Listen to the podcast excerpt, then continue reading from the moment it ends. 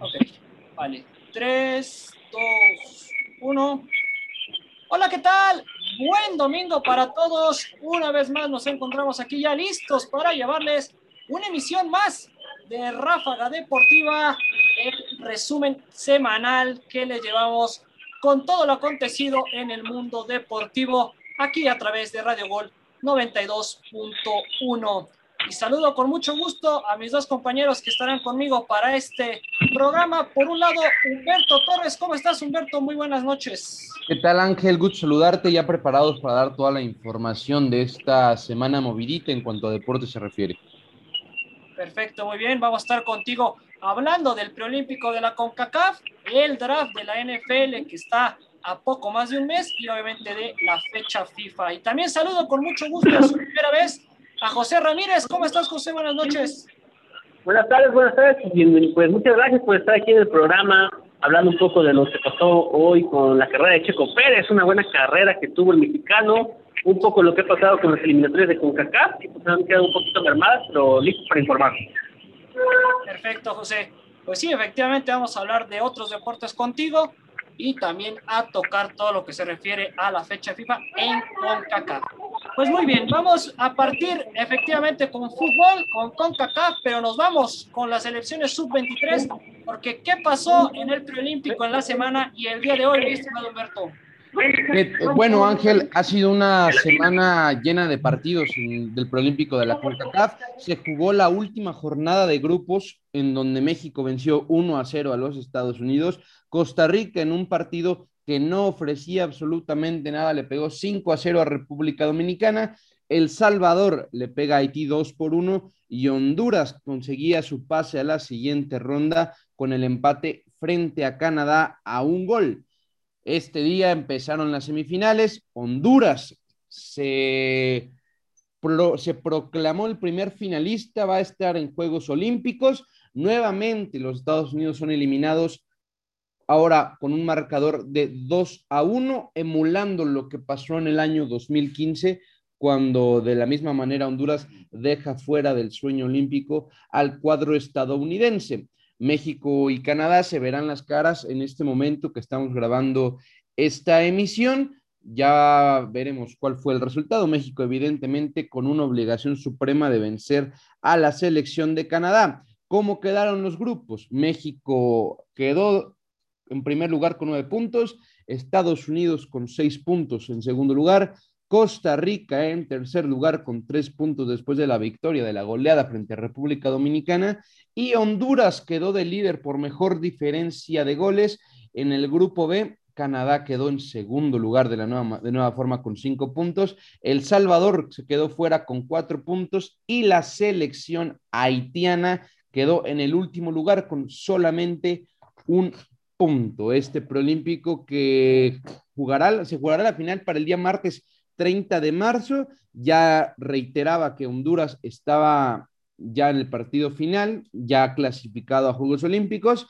Y bueno, el ganador del partido de México contra, contra Canadá también disputará la final, una final que es más que nada para el título de campeón, ya que ambos son acreedores a boletos a Tokio 2021. La selección mexicana en este día evidentemente tiene, que, tiene una obligación ante Canadá porque es un mejor proyecto, porque es un, eh, eh, el proyecto futbolístico que maneja en México es abismalmente superior a la selección de Canadá y Canadá evidentemente no cuenta con su mejor jugador sub-23, Alfonso Davis, el tipo que milita en el Bayern Múnich carrilero por izquierda y que suele hacerlo con la selección como como extremo, como volante o como volante por izquierda, muy polivalente el señor Alfonso Davis. La selección mexicana buscará el día de hoy en la ciudad de Guadalajara avanzar, ir otra vez, otra vez asistir a unos Juegos Olímpicos, Ángel. Efectivamente, Humberto, para Honduras es ya la cuarta ocasión que se presenta de forma consecutiva o que se presentará en unos Juegos Olímpicos. Algo tiene que estar haciendo evidentemente bien Honduras y para Estados Unidos, pues una catástrofe nuevamente. Eh, bien eh, recalcaban en, en, otros medios que eh, no está con sus mejores jugadores, ¿no? Por este tema de que se cruzó con fecha FIFA, pero aún así no deja de llamar la atención, creo, por el hecho de que en el lado femenil sí están constantemente en mundiales y en Juegos Olímpicos, mientras que acá se les complica mucho, ¿no? Sí, de, acuerdo. Ahora también, también no es excusa. Me parece que los Estados Unidos al menos tenían la obligación de ganar. No importa que los 15 jugadores que pueden, eh, que son base de la selección mayor y que pueden jugar en la sub-23 porque tienen, porque dan la edad y las figuras más representativas de los Estados Unidos dan la edad, pues la mayoría de este equipo ya es un referente en la MLS o por lo menos son jugadores importantes en sus equipos. En el caso específico de los Estados Unidos, pues no contó con Christian Pulisic, no contó con George Sargent, Weston McKinney, Zach Stephen y, mil jugadores más pero a final de cuentas es un auténtico fracaso, una auténtica vergüenza que un país como los Estados Unidos quede fuera de los Juegos olímpicos. Ya mencionaba Honduras nuevamente es el verdugo de la selección de las barras y las estrellas.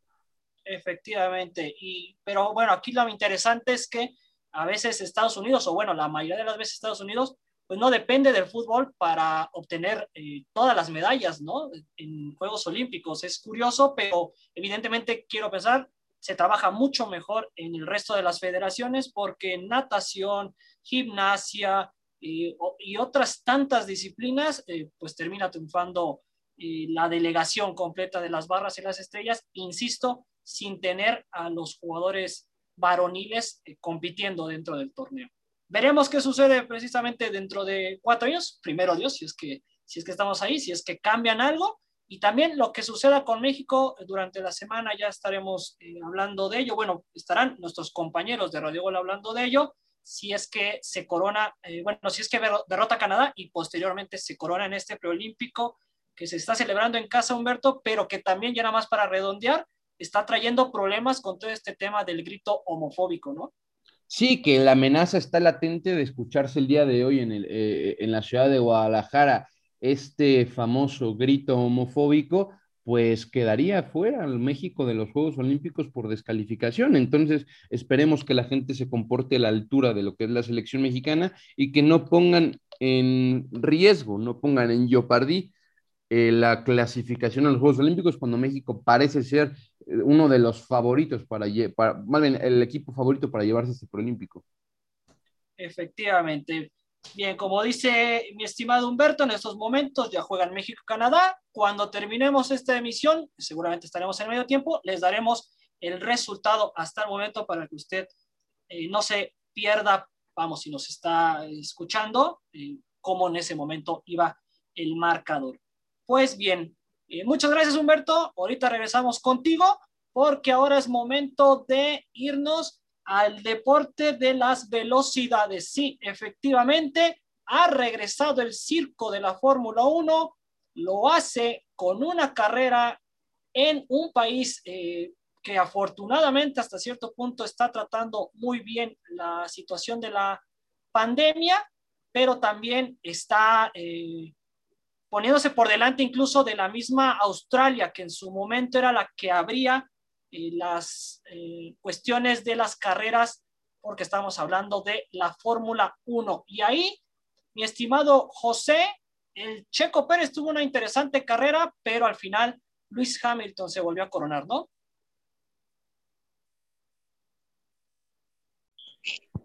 Adelante, José. Pues bien, en lo que fue la Fórmula 1, tuvimos una carrera espectacular con Luis Hamilton, ganando en este inicio de temporada la Fórmula 1, en un cierre que fue bastante parejo, ¿eh? con este Verstappen. La verdad fue un cierre que, que por momentos el cambio de neumáticos que había hecho Hamilton y el desgaste de las llantas que tuvo, pues provocó de cierta manera que iba a perder. Y de hecho, en la, en la penúltima vuelta, Hamilton le cedió el liderato a la escudería Red Bull con Max Verstappen, pero increíblemente en una maniobra que la verdad yo no puedo entender todavía cómo fue que Verstappen perdió liderato en una maniobra increíble. Me parece que ahí el contacto de la llanta con la pintura, pues al final de cuentas provocó que Verstappen quedara totalmente pues en shock porque terminó perdiendo el liderato y le costó esto el primer campeonato de la temporada al equipo de Red Bull, mientras que por otro lado el Checo Pérez tuvo en un inicio varios problemas, empezando desde las qualis, en la cual uno se clasificó con un buen tiempo, pero en la cual y dos le faltaron 35 milésimas de segundo para estar en el top 10 y lamentablemente se quedó en el, lugar 11. Y desde ahí iba a iniciar Checo Pérez desde el lugar 11, pero una falla en el motor justo cuando iba a iniciar la carrera provocó que iniciara en la posición 20, mermándolo muchos lugares. Más en cambio fue una buena carrera del mexicano porque logró remontar 15 posiciones, colocándose en el número 5 al final, eh, rebasando ahí a la escudería este, de Ferrari, que era con la que tenía ahí ya más complicaciones, pero al final de cuentas se queda con este quinto lugar, que pues le sabe bien, va a ser un, es un inicio de temporada pues, bastante ríspido, por todo lo de la pandemia. Pudimos ver que afortunadamente ya hay público, ya hay público del Gran Premio de Barín. Se pudo ver que ya hay alguna existencia de personas, obviamente con la sana distancia, como estamos todos, pero ya se está empezando a volver a la, normalidad. Eh, por otro lado, Valery Gota se quedó en el tercer lugar con Mercedes, mientras que Lando Norris con McLaren alcanzó el cuarto lugar, el checo ya no lo pudo alcanzar, se quedó a 52 segundos de Lewis Hamilton, en lo que fue pues una buena carrera. Los demás resultados es que Ferrari se queda con el sexto lugar, Daniel Ricardo de McLaren también se queda con el séptimo lugar, Ferrari con Carlos Sainz al octavo lugar, Yuki Tsunoda de Honda se queda con el noveno y Lawrence con Mercedes se queda en el décimo posición. Y resaltar que por el momento en la tabla de posiciones, obviamente Hamilton lleva 25 puntos, seguido de Max Verstappen con 18, Valery Bottas con Mercedes tiene 16, y ahí viene Nando Norris con 12 puntos. El Checo Pérez tiene 10 puntos, mientras que Charles Leclerc, de, por este polaco, lleva 8 puntos. Daniel Ricardo tiene 6.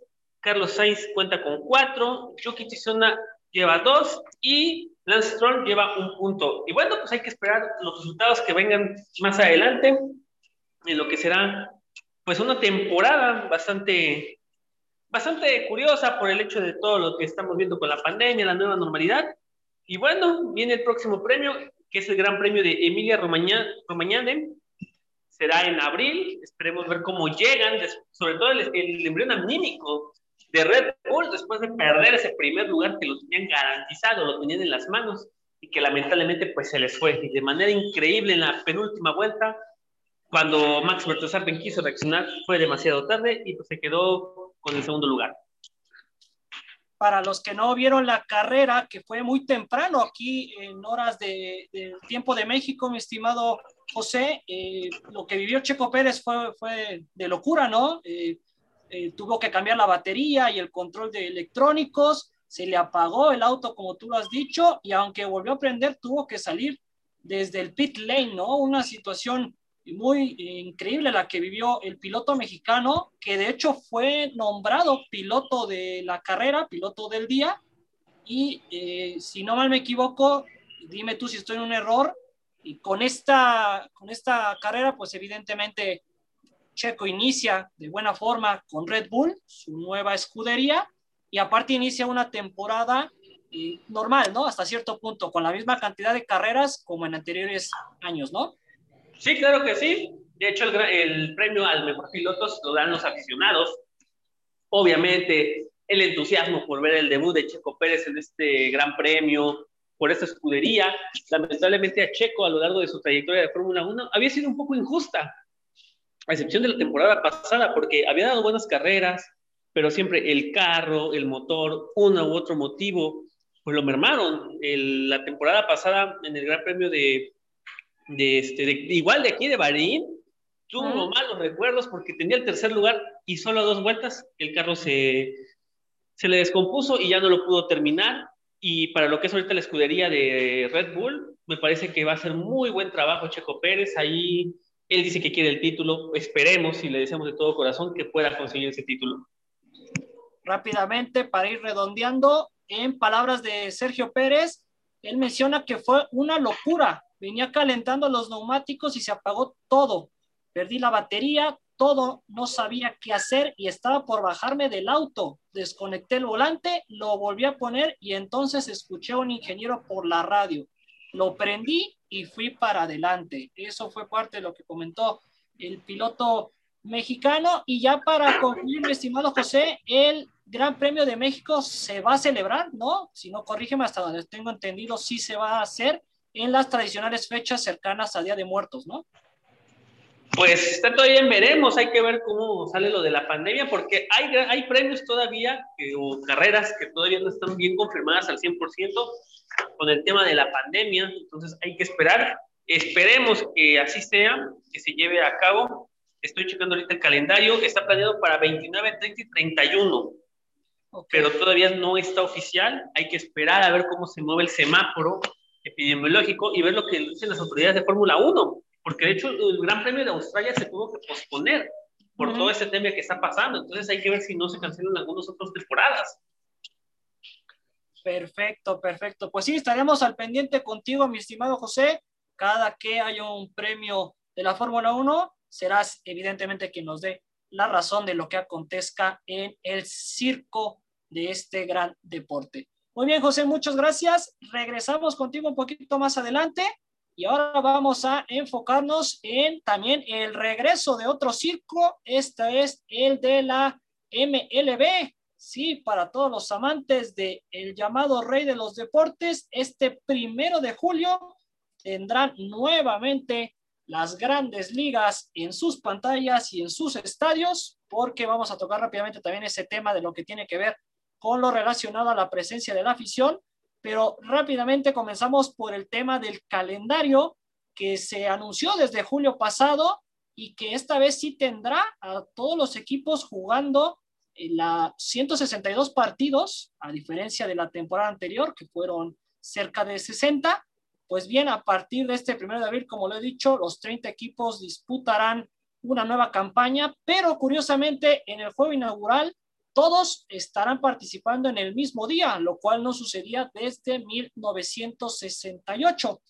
Esta temporada aparte estará obviamente marcada por el, tema de la pandemia y aunque habrá duelos eh, que sí se podrán efectuar con los viajes correspondientes, los que tienen que ver con interligas serán únicamente contra los equipos de la región, es decir, la Liga Americana, la división este, perdón, de la Liga Americana enfrentará a la de la Liga Nacional. La división central se enfrentarán Liga Americana y Nacional e igual el oeste entre Americana y Nacional. En el tema de lo que compete a la presencia de los aficionados, hasta hace apenas unos días, mediados de marzo, eh, ESPN hizo eh, la publicación de más o menos el aproximado de gente que estarán admitiendo a los diferentes equipos y rápidamente vamos a repasarlos aquí. De los equipos que aún no se sabe cuánta afición recibirán son los Nationals de Washington, los Bravos de Atlanta y los Astros de Houston. En tanto que los equipos con 20% o menos de aficionados serán los Medias Rojas de Boston, los Cachorros de Chicago y las Medias Blancas de la misma ciudad, los Tigres de Detroit, los Ángeles Anaheim, los Ángeles Dodgers, los New York Mets, los New York Yankees, los Azulejos de Toronto, los Atléticos de Oakland, los Phillies de Filadelfia, los Piratas de Pittsburgh, los Padres de San Diego, los Gigantes de San Francisco, los Marineros de Seattle y las Rayas de Tampa Bay. Es decir, los finalistas de la Serie Mundial anterior están dentro de este grupo. Aquellos que se van a animar a tener entre el 21 y el 40% de su respectiva capacidad en los estadios son los Diamondbacks de Arizona, los Orioles de Baltimore, los Rojos de Cincinnati, los Indios de Cleveland, los Reales de Kansas City, los Marlines de Miami, los Twins de Milwaukee, los Cerveceros, perdón, los Twins de Minnesota, los Cerveceros de Milwaukee y los Cardenales de San Luis. Y llama la atención que los Colorado Rockies y los Texas Rangers rebasarán el 40%, los primeros con el 42% y los Rangers con el 100%. Vale recalcar y recordarle a la gente que la pasada Serie Mundial se celebró precisamente en Texas, la serie como tal se celebró en el estadio de los Rangers y es por esto de alguna forma y porque también ha evolucionado hasta cierto punto de buena forma todo en Texas que precisamente los Rangers podrán admitir a casi todo el público en sus estadios. Evidentemente, todos y cada uno de estos equipos, pues tendrán que cuidar todo lo respectivo al tema de la sana distancia, de la eh, utilización de cubrebocas y lo que compete a la situación con el coronavirus. Y finalmente, para concluir, para que estén más que preparados para este jueves, rápidamente repasamos los partidos del día. Abren los azulejos de Toronto en Nueva York a la una con cinco minutos tiempo del este.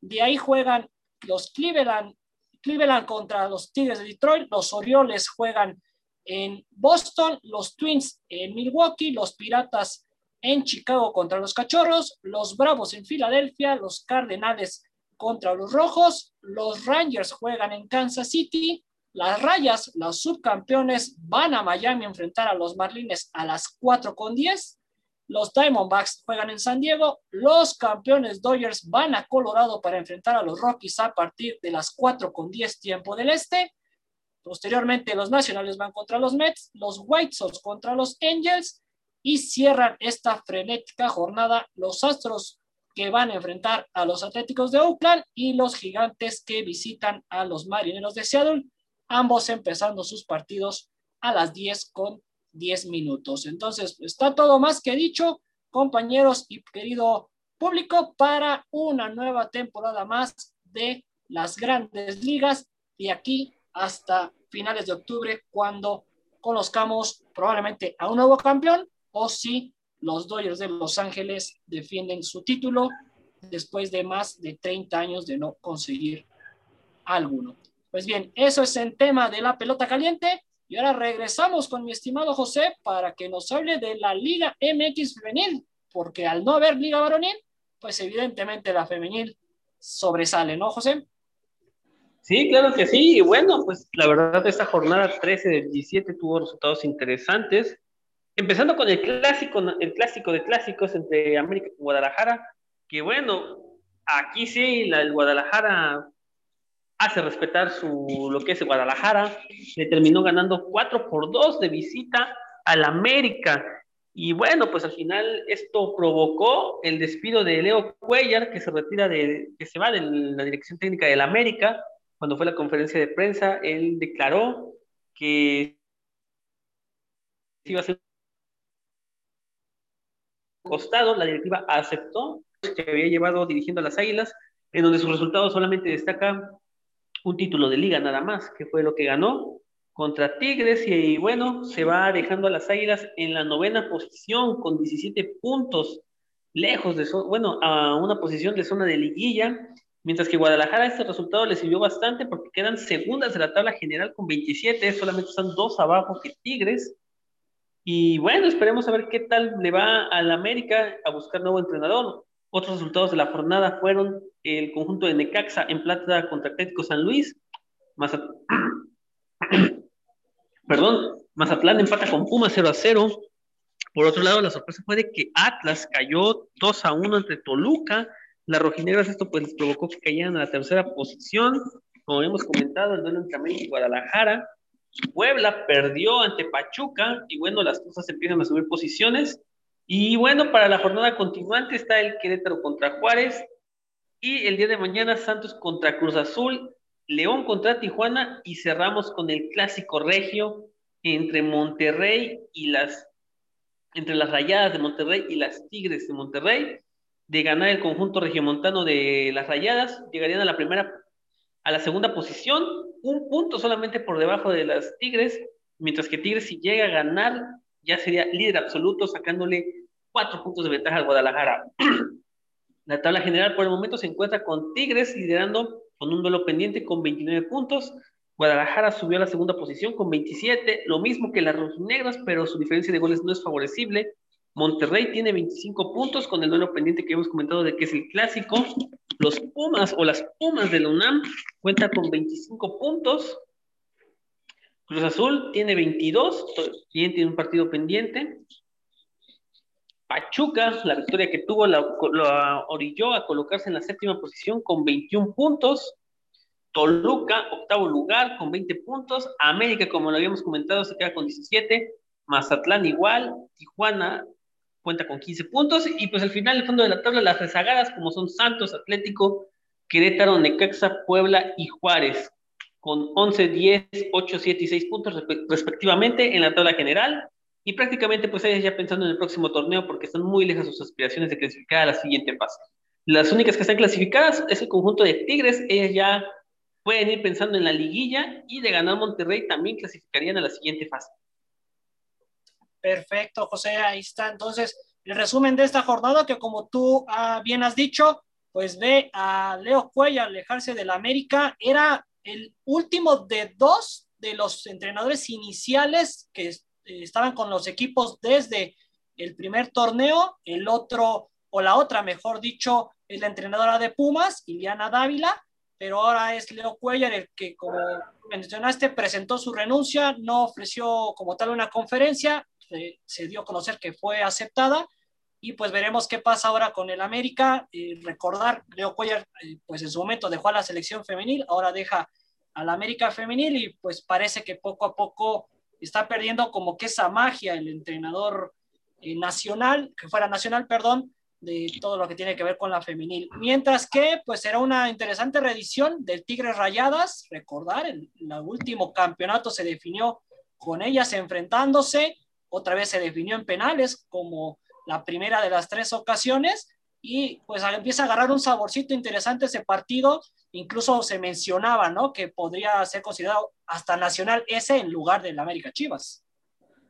Pues sí, por lo que en esta liga pues han representado estos dos, estos dos clubes, la verdad, llegando a varias finales ya, mientras que por otro lado pues Guadalajara se ha quedado rezagado igual que el América, y lo de Leo Cuellar pues sí, creo que ya va pensando un poco más en el retiro, se está perdiendo la magia. Eh, el apellido Cuellar prácticamente está empezando a desaparecer en el mundo del fútbol femenil. Recordar que su hijo pues, fue destituido de la selección. y llegó Mónica Vergara y ahorita pues con América esperemos ver quién es el que va a llegar o quién es la que va a llegar a la dirección técnica de las Águilas para que pues pueda levantar este barco, este barco que está empezando a unir porque no, no llevan cinco partidos sin ganar. Y esa es la realidad, llevan una diferencia de cero goles. Entonces, sí hay que empezar a ver quién se encargará de levantar este barco, por lo menos para clasificar a la liguilla, que se encuentran a tres puntos debajo del octavo lugar. Y con cuatro partidos por disputarse, se le ve un panorama muy complejo a las Águilas del la América. Efectivamente, y solamente para terminar y recalcar, esta Liga MX femenil, pues no, afortunadamente, no, está, no sufre lo de la varonil y lo de la expansión. Me refiero a que 12 de 18 participantes entrarán a la liguilla, solamente serán los 8 que conocemos, entonces evidentemente pues cada derrota se vuelve importante ya para el final de la temporada porque te puede dejar fuera de esas posiciones para la liguilla. Perfecto, pues no sé, muy bien, José, ¿algo más que agregar? No, pues nada, esperar a la próxima jornada a ver qué tal. Obviamente ya se están conociendo los lugares que van a empezar a, las, los equipos que van a empezar a clasificar a liguilla, prácticamente lo que son las cuatro o cinco primeras son ya anfitrionas, como los Tigres, Guadalajara, Atlas y Monterrey.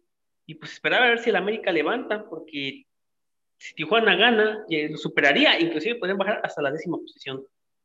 Ok, bueno, pues ya estaremos al pendiente de lo que sucede entonces en la Liga Femenil la próxima semana. Muchas gracias, José. Regresamos ya para el final contigo, pero ahora es turno de que el buen Humberto retome la presencia y tome la estafeta para que nos platique de los preparativos del draft de la NFL, que se presume, mi estimado Humberto, tendrá público en esta ocasión, ¿no? Así es, Ángel, va a ser una, una organización bastante extraña, evidentemente la ocasión así lo merita. Como bien mencionas, el draft de la NFL tendrá gente.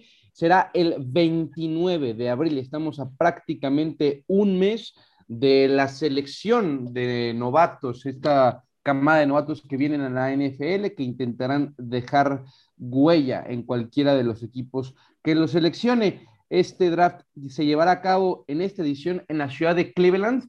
Y algo paradójico, normalmente vemos que los, que, eh, las, los drafts son en un mismo lugar.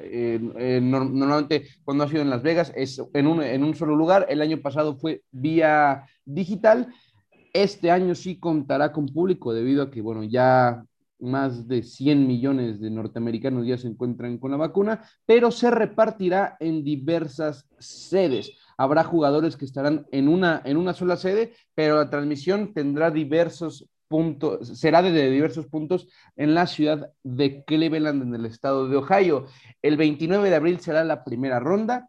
el 30 de abril se seleccionará la ronda 2 y la ronda 3 y el primero de mayo se seleccionará la ronda 4, 5, 6 y la, y la número 7. Como esto no cambia durante todos los años. El primer pick lo tiene Jaguars de Jacksonville. Se presume que Trevor Lawrence será el, el nuevo mariscal de campo de los Jaguares de Jacksonville, que buscará cambiarle la cara a esta franquicia. No hay duda de que el mariscal de campo de la Universidad de Clemson será el primer seleccionado en el draft de este, de este año.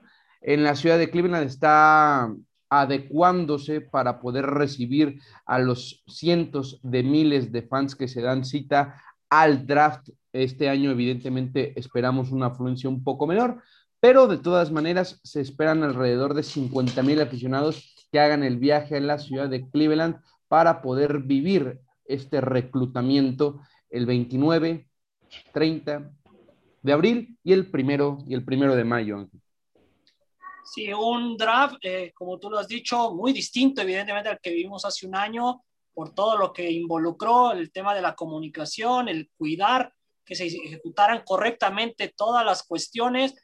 Digo, por ahí se atravesó el tema este del perrito de Bill Belichick, ¿no? Por ejemplo, o no sé, esta eh, aglomeración de la familia con el atleta en selección y este, pues veremos ahora cómo se ejecuta, como tú lo has dicho, ya tomando las medidas correspondientes, la vacuna, todo lo que tiene que ver, y si podemos decir que la NFL pues salió de alguna forma victoriosa, ¿no? De, de este asunto del coronavirus, porque lo vimos en la temporada la, que, en la que terminó, una temporada que se fue dando, evidentemente, con diferentes restricciones, había equipos que sí tenían público, otros que no, y al final en Tampa, pues sí tuvimos afición. Entonces, parece que, de ahí pinta para que eh, sea una, un triunfo, insisto, de parte de la NFL. Sí, como bien mencionas también, Ángel, habrá jugadores que estén en su casa con su familia viviendo el draft. De hecho, el caso de Trevor Lawrence no hará el viaje a la ciudad de Cleveland, anunció que lo verá en la Universidad de Clemson con familiares cercanos y amigos, y seguramente habrá muchos que así lo hagan. La NFL el año pasado resolvió de muy buena manera esta problemática. A todos los jugadores les hizo llegar un equipo, un equipo de video, un equipo de audio para que se pudieran para que pudieran transmitir cómodamente desde la, desde la sala de su casa en el momento que fueran seleccionados. Un draft que será diferente, pero poco a poco vamos a empezar a ver ya que las cosas vuelven a la, a la, normalidad en la NFL. Y también dijiste que la campaña 2020, pues a pesar de este problema mayúsculo que, que vivimos en el mundo, la temporada de NFL del año pasado, la verdad es que fue muy buena en cuanto a nivel mostrado y también pues no tuvo muchas problemáticas. Evidentemente hubo jugadores que de repente dieron positivo por COVID, pero a final de cuentas pudimos ver a las máximas estrellas del deporte jugando los playoffs. Ah, habrá que seguir, habrá que darle seguimiento, quién será quién será el jugador de este draft del cual vamos, vayamos a hablar el resto de los tiempos, Ángel. Perfecto, Humberto. Ya, ya veremos y estaremos informando cómo se va también dando el tema de la agencia libre antes de que llegue este draft precisamente. Y ahí te voy a encargar a mis aceleros de Pittsburgh, ¿no? A ver qué decisiones toman, porque pues se ha ido Marquis Ponzi, el centro, el Rollisberger ha modificado su contrato y bueno, yo espero de verdad que en este draft ahora sí el equipo vaya por, por atletas ofensivos y no por defensivos, como ha sido los últimos años. Sí, creo que en el caso específico de los Steelers, Ángel, pues creo que no hay muchos huecos en la defensa que cubrir y como bien mencionas, han perdido jugadores trascendentes en, en, el costado ofensivo del balón. Ahora, no me extrañaría también la llegada de algún corredor que Pittsburgh fue la peor ofensiva terrestre en toda la temporada pasada y evidentemente no puedes poner a un jugador que sobrepasa los, 30, los 35 años como lo es Ben Roethlisberger a lanzar 40, 50, 60 veces por partido porque simplemente no te va a dar tantos lanzamientos y la calidad de los mismos pues disminuye, el brazo se cansa, no quieres que lo estén golpeando. Será un draft muy interesante para los Steelers, tienen muchos huecos en el costado ofensivo, pero siempre eh, Mike Tomlin ha sabido, ha sabido salir avante y suelen seleccionar bastante bien los Steelers históricamente. Totalmente. Ahí te encargo, Humberto, a mis, a mis acederos, a, mis patriotas de, de Nueva Tampa. Los patriotas, tú también te subiste al barco, José. Sí, me tuve que. Yo admiro mucho a Tom Brady, yo, yo le voy obviamente a Nueva Inglaterra, pero pues la carrera y la trayectoria de Tom Brady, yo tuve que, lo tengo que admirar, entonces tuve que subirme al barco. Claro, claro, como tú muchos, ¿eh? Como tú muchos. Perfecto, pues muy bien, ahí está entonces lo que nos trajo esta semana mi estimado Humberto y estaremos, insisto, revisando semana a semana lo que acontezca en la NFL, que a pesar de que no hay actividad en los emparrillados, pues evidentemente la actividad está en las oficinas, en los escritorios y es igual de importante. Muy bien, regreso contigo, Humberto, un poco más tarde ya para el cierre del programa. Y ahora vamos a darle una vuelta a todo lo que tiene que ver con el tema olímpico. La semana anterior hablábamos de la decisión de que no haya afición extranjera ni voluntarios, pues ahora hay noticias más positivas, evidentemente, porque el pasado jueves el gran comienzo, sería el perdón, el gran comienzo del relevo de la antorcha olímpica, esto en el Centro Nacional de Entrenamientos J Village de Fukushima, y llevó consigo el mensaje de nuevos comienzos y la promesa de la primavera al tiempo que la llama olímpica inició su largo camino por Japón antes de encender el pebetero en el Estadio Olímpico en el clímax de la ceremonia de apertura de estos Juegos Olímpicos el próximo 23 de julio. La prefectura de Fukushima fue el lugar perfecto para que la antorcha comenzara su camino de cuatro meses hasta la ciudad de Tokio. Recordar, esta zona fue devastada por el gran terremoto del este de Japón en marzo del 2011 y los efectos de los consecuentes tsunami y desastre nuclear, pues evidentemente aún se sienten, pero acompañados por el himno japonés y por el himno olímpico, los 160 invitados especiales presenciaron, perdón, como la actriz Satomi Ishihara y la atleta paralímpica Aki Taguchi encendían un pebetero de donde se tomaría la primer flama para el relevo. Vale recalcar que la llama olímpica llegó a Japón el 20 de marzo del 2020. Fue encendida, como es tradición, en el templo de Hera, lugar sagrado de la antigua Olimpa, Olimpia, perdón, y desde el 12 de marzo se encuentra en, eh, bueno, se dio este evento y hizo el relevo de Grecia a Japón, pero no se pudo efectuar efectivamente el relevo. Entonces, el Departamento de Bomberos de Tokio la custodió y después fue trasladada al Museo Olímpico en Tokio.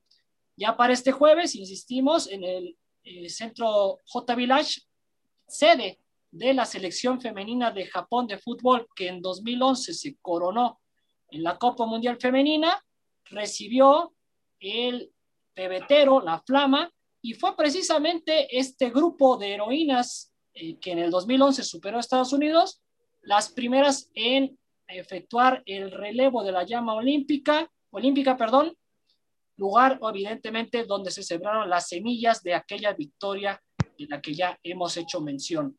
Asusa Iwashimizu fue la primera en tomar la llama, respaldada por otros 14 miembros de aquel plantel, incluido su entrenador Norio Sasaki, y posteriormente el guardameta de fútbol de 16 años, Asato Oguada, recibió la flama y con él se dio el paso al resto de los portadores japoneses elegidos entre medio millón de candidatos. Este domingo la llama llegó a Togichi y el 30 de mayo estará en Gutma que son tres de las 47 prefecturas japonesas que recorrerá, incluyendo no solo sitios de patrimonio mundial y lugares históricos como el monte Fuji y el santuario de Itsukushima, sino también lugares devastados en aquel 2011. Entonces, estaremos al pendiente de lo que suceda día con día con, este, con esta antorcha que evidentemente pues nos ilusiona y nos hace pensar en que tendremos unos Juegos Olímpicos eh, acordes obviamente a la situación que vivimos, pero igual de ilusionantes que en otras ocasiones. Y para redondear el tema olímpico y, paralímpico, evidentemente, comentar que hay nuevas plazas mexicanas para estos Juegos. Por un lado, el arquero Omar Echeverría Espinosa conquistó la medalla de oro y la plaza en los Juegos Paralímpicos tras vencer al brasileño Andrei de Castro en la final de arco compuesto varonil individual que se realizó este viernes en el cuarto campeonato para Panamericano que se efectuó en Monterrey, Nuevo León. Echeverría, quien está, quien forma parte de la clasificación abierta en su disciplina, cumplió en las rondas preliminares con la puntuación establecida en los criterios de clasificación, por lo que al llegar a la gran final ya tenía su lugar asegurado en la justa nipona, mientras que el michoacano Samuel Efren Molina consiguió la medalla de oro y la segunda plaza en esta misma disciplina tras derrotar 6-2 al brasileño Heriberto Alves en la final de arco recurvo varonil individual de la categoría abierta. Molina venció anteriormente en las semifinales al brasileño también Nelton Santos por 6-0, con lo cual avanzó a la gran final.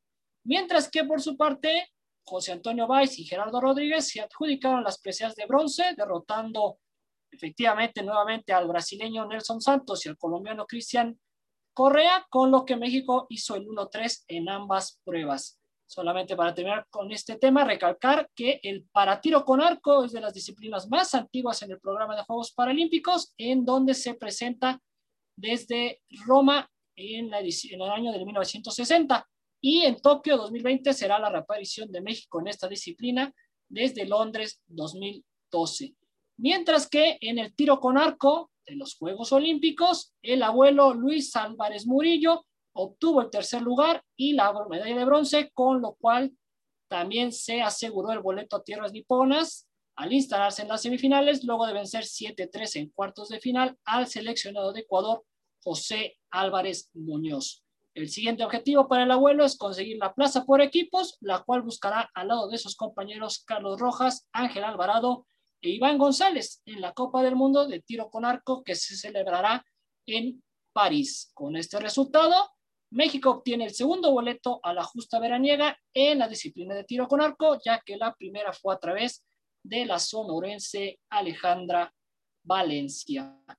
Igual estaremos informándoles de las posteriores eh, clasificaciones de nuestros atletas de cara, insisto, a estos Juegos Olímpicos que se celebrarán, como bien ya sabido, a partir del 23 de julio.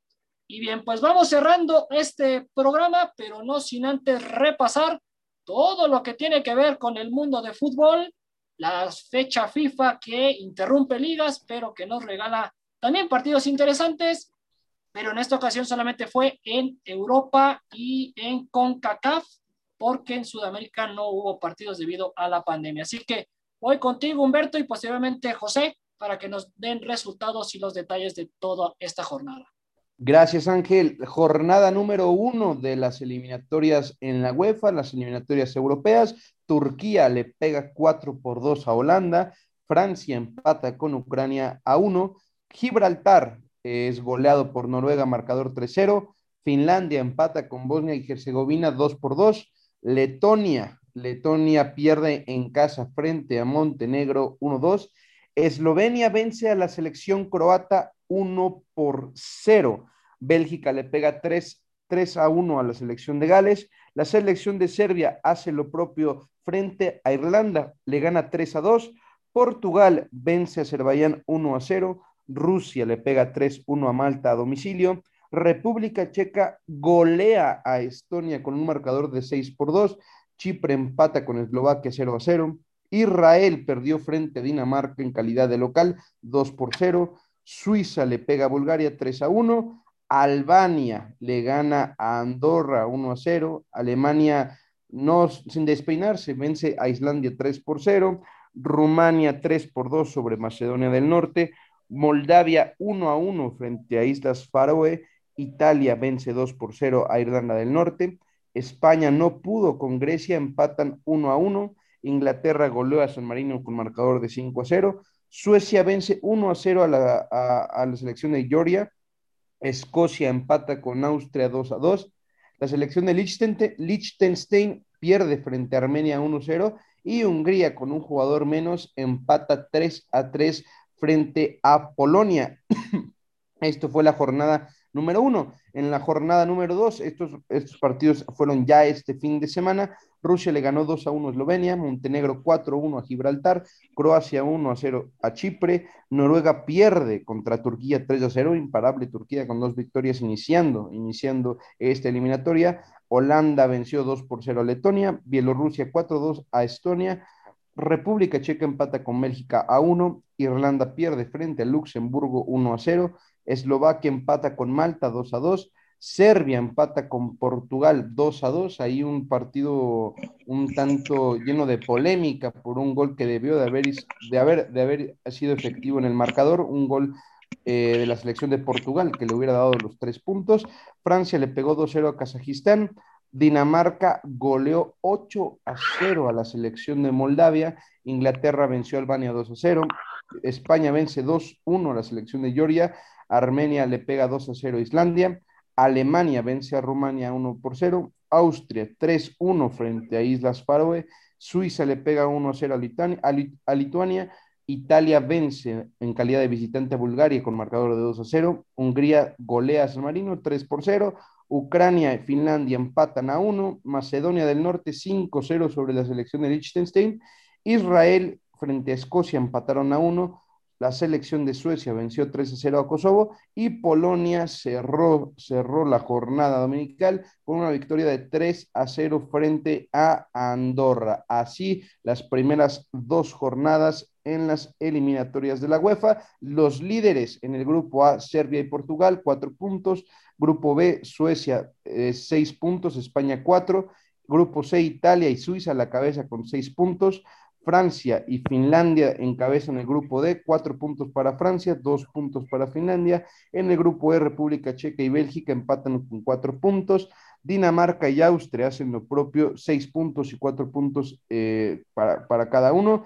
Turquía empata con Montenegro en el grupo G, seis puntos para ambos. En este momento Holanda está en la tercera posición y estaría fuera del Mundial. Rusia, seis puntos, Eslovenia, tres puntos en el grupo H. En el I, Inglaterra lo va comandando con Polonia como segundón. En el grupo J, Alemania sin despeinarse, seis puntos ya tiene tras estas dos primeras jornadas. Adelante, José, con las eliminatorias de CONCACAF. Pues sí, en CONCACAF tuvimos algunos partidos interesantes, como, como, como sabrán, pues con este nuevo formato, ahorita es una primera ronda, entre seis grupos, donde solamente va a haber cuatro juegos y prácticamente a partir de ahí los líderes de grupo se van a enfrentar en unos playoffs para poder ver cuáles son los tres equipos que van a disputar este octagonal rumbo a Qatar 2022. Entre los duelos más relevantes que tenemos fue la victoria de Guatemala sobre Cuba, con un jugador menos, Haití, que derrota a Belice, aguas con Curazao, ¿eh? esa selección de Curazao que venció 5 a 0 a San Vicente de las Granadinas, este fue el día jueves, Trinidad, que obviamente ganó 3-0 ante Guyana, Panamá le gana a Barbados y Canadá a Bermudas, mientras que Salvador hizo lo mismo con Granada 2-0. Por otro lado, lo que fue este fin de semana, destacan los resultados de Guatemala, que gana 3-0 a las Islas Vírgenes Británicas, y que Panamá le gana a Dominica 2-1. Se le complicó un poco el juego a los panameños. El resultado sorpresivo es de Puerto Rico, que le sacó el empate a Trinidad y Tobago, que Trinidad y Tobago es fue cabeza de serie en el sorteo de los grupos, así que Trinidad Aguas. Por otro lado, Curazao volvió a ganarle a Cuba 2 a 0, con lo que se pone junto con Guatemala como líderes, y no pudo El Salvador ganar en Montserrat, que empató 1 a 1. Iniciaron ganando el partido al inicio, pero al final se les complicó.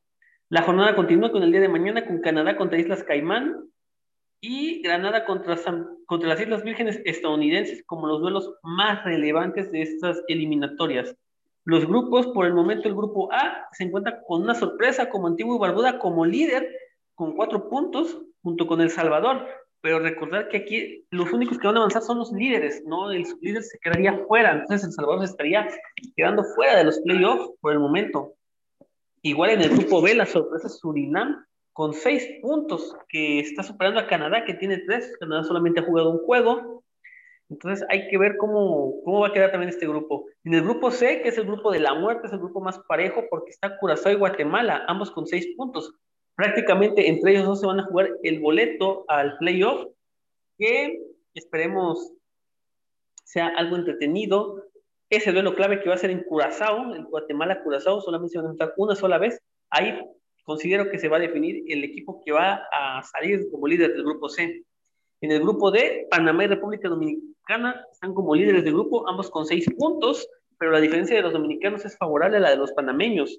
En el grupo E, Nicaragua y Haití van de líderes con tres puntos ambos. Sus partidos son el día de mañana y martes. Mientras que en el grupo F, ese empate de Trinidad y Tobago le sabe amargo porque de momento se encuentra en segundo. El líder es San Cristóbal y Las Nieves con seis puntos. Un gran liderato sorpresivo porque no se esperaba mucho de ellos. La próxima fecha FIFA se jugarán las eliminatorias de CONCACAF y prácticamente se tendrán a los líderes que van a jugar el playoff. Perfecto. Eh, obviamente recalcar que México no forma parte de esta primera ronda tras estas modificaciones de la CONCACAF, ¿no, José? Y estarán eh, adentrándose como tal a la eliminatoria hasta ese octagonal, ese nuevo sistema. Pasamos de seis a ocho equipos que estarán peleando por tres boletos y medio, que comenzará, si no mal me equivoco, después de la Copa Oro, ¿no? Que se celebra este año. Sí, pues México por eso lo que tiene su gira europea, países como, selecciones como México, Estados Unidos, Jamaica, Costa Rica y Honduras que no están participando en esta fase previa. Recordar que pues antes sí se participaba hasta en la tercera fase, o cuarta dependiendo. Ahorita se hizo caso omiso, se les dio preferencia a estas cinco por haber quedado en mejor ranking FIFA. Y ya a partir de ahí, pues en las, fechas FIFA de junio se definirán los tres equipos que irán a la octagonal, pasará la Copa Oro, y la Nations League, que también no hay que olvidarnos que todavía queda pendiente. Y ahora sí iniciará este gran camino al octagonal para ver cuáles serán las tres selecciones y ese medio boleto que buscará con otra selección de otra confederación en busca de pues, el sueño del Mundial de Qatar. Esperemos que no haya sorpresas o que haya sorpresas, dependiendo pues cada, cada quien qué es lo que espera de las selecciones. Sí, de hecho el calendario para ese octagonal ya está efectuado, ya se realizó el sorteo correspondiente Evidentemente falta saber quiénes son las tres que estarán clasificando. Ahorita no recuerdo exactamente cuándo se enfrentan México y Estados Unidos, pero eh, bueno, ya el camino está pactado y solamente es cosa de que se complete. Y en Europa, mi estimado Humberto, pues son eh, nuevamente 10 eh, grupos, clasifica solamente el líder, Rusia regresa, ¿no? Porque ya no tiene ese acceso directo y Qatar eh, completa el grupo A, ¿no? También la, el anfitrión del próximo mundial forma parte de estas eliminatorias para que no se quede nadie sin jugar en cada fecha FIFA, ¿no? En ese grupo que tiene a Portugal y a Serbia. Sí, en efecto, como bien dices, muy, va a estar muy disputada, sobre todo las eliminatorias europeas. Vimos resultados muy sorpresivos en este inicio de estas eliminatorias, de este camino para llegar a Qatar 2022. Qatar clasificado evidentemente por ser un equipo anfitrión. Eh, por ahí yo creo que la selección de Holanda, ese resultado 4 por 2 sorprendió a muchos eh, eh, frente a Turquía. También por ahí un, otro resultado que me parece un tanto alarmante hasta cierto punto fue el empate de Portugal el día, el empate de Portugal. el miércoles fue. ¿Ah? Sí, en efecto, y bueno, a final de cuentas empieza el camino, veremos seguramente mucho nivel, al menos en esa, en esa parte del mundo en, cuanto a las eliminatorias se refiere, y bueno, aquí en CONCACAF, como bien mencionan, pues México con su pase directo, eh, debido a la buena posición en el ranking de la FIFA. Efectivamente. Pues ya estaremos viendo qué pasa con la selección eh, mexicana y el resto de las eliminatorias. Y eh, pues eh, a ver también qué sucede el martes ante Costa Rica. Ayer perdió ante Gales, pero tiene un segundo partido el próximo martes. Pues bien, para ya ir cerrando el programa, eh, Humberto, medio tiempo entre México y Canadá, ¿qué tenemos de marcador? Cero por cero, partido bastante, bastante aburridito, sin muchas llegadas. Hubo ya una, una, especie de conato de bronca al finalizar la primera parte, por ahí en cerca de la banca mexicana, pero muy, muy, muy poco, muy poco de lo que hemos visto el día de hoy con México.